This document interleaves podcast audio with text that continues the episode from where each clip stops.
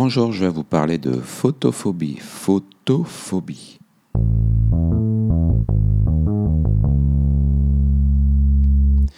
Alors, une photophobie, c'est une euh, crainte de la lumière, le plus souvent due à une impression pénible, voire douloureuse, que crée donc cette lumière. Le patient fuit la lumière. Alors, il faut tout de suite, face à une photophobie, euh, éliminer une euh, méningite. Donc l'examen clinique va rechercher photophobie, raideur de nuque, nausées, vomissements, et un contexte infectieux, voire euh, donc une notion d'épidémie. Euh, l'examen doit aller vers une ponction lombaire à la recherche euh, donc de, de l'agent responsable de la méningite. voilà. Autre élément auquel il faut penser, une kératite. Alors une kératite, donc c'est une inflammation au niveau de la cornée avec une sensation de corps étranger euh, l'ophtalmologue va faire ce qu'on appelle un test à la fluorescéine, qui permet de voir une espèce de, d'ulcération en forme de, carte. Et euh, les causes sont euh, les suivantes, soit d'origine infectieuse, l'herpès par exemple, qui peut induire une kératite. C'est une urgence avec un traitement adapté par Zovirax. Euh, il peut s'agir euh, de causes euh, traumatiques liées au port de lentilles, donc, ou simplement infectieuses, amibiennes, en lien avec le portage de, lentilles de contact. On a les causes également traumatiques, le, patient qui bricole et qui se retrouve avec de la limaille de fer projetée lors de bricolage au niveau des, donc de, la cornée.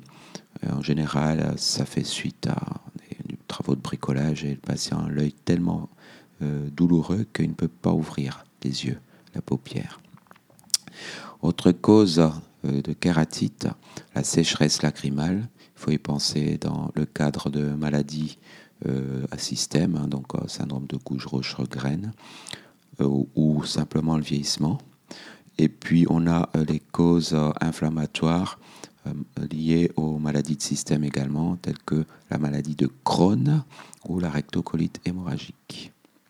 Donc nous venons d'éliminer méningite, kératite, les corps étrangers, le glaucome aigu. Hein, le glaucome aigu, donc c'est un œil rouge douloureux avec une baisse de l'acuité visuelle, le patient a des nausées, parfois vomi, et donc il y a une espèce d'œil dit en bille de bois, et euh, l'œil est bloqué en semi-midréase, une midréase qui est dite aréactive, c'est-à-dire que lorsqu'on passe euh, une lumière devant la pupille, celle-ci ne change pas de forme pour s'adapter. On dit une semi-midréase, mais la midréase est dite aréactive. Donc euh, en cas de photophobie, il faut penser également à tout ce qui est processus expansif intracrânien, que ce soit des tumeurs ou des hémorragies. Voilà euh, ce qu'il faut éliminer d'emblée méningite, kératite, corps étranger, glaucome aigu et euh, donc processus expansif et hémorragie. Les autres causes sont à lister rapidement. donc l'albinisme, donc le patient albinos ne supporte pas la lumière. La luminose, donc ce sont des intoxications chroniques à l'aluminium. On a la cataracte, donc euh, par opacification du cristallin. Donc euh, la cataracte, euh, ça, se traduit par une photophobie. Donc une baisse de l'acuité visuelle et une photophobie, ça se voit donc chez les personnes avec l'âge le plus souvent. On a des maladies infectieuses telles que la dengue, euh, donc il faut euh, un examen plutôt euh, généraliste à la recherche donc, de, fièvre, hein, donc de céphalée, de douleurs rétro-orbitaires, d'érythème et faire un examen sérologique. La fièvre jaune donc, se traduit également par une photophobie, la fièvre Q, voilà, le glaucome congénital, la grippe, l'hyperthyroïdie, les intoxications au digitalique, au salicylé, la maladie de Lyme, la migraine, le paludisme, donc les sécheresses oculaires dans le cadre d'une greffe. Hein. On parle de syndrome greffon versus hôte. On a le typhus, la toxoplasmose, la trichinose. Donc, euh, la trichinose, c'est une maladie parasitaire euh, suite à la consommation de viande équine. Donc, le patient a des œdèmes palpébraux. Il a des douleurs musculaires, on parle de myalgie. Il a dans le sang une hyperéosinophilie et il a de la fièvre et parfois de la diarrhée. Et on finit par tout ce qui est uvéite, les uvéites antérieures aiguës.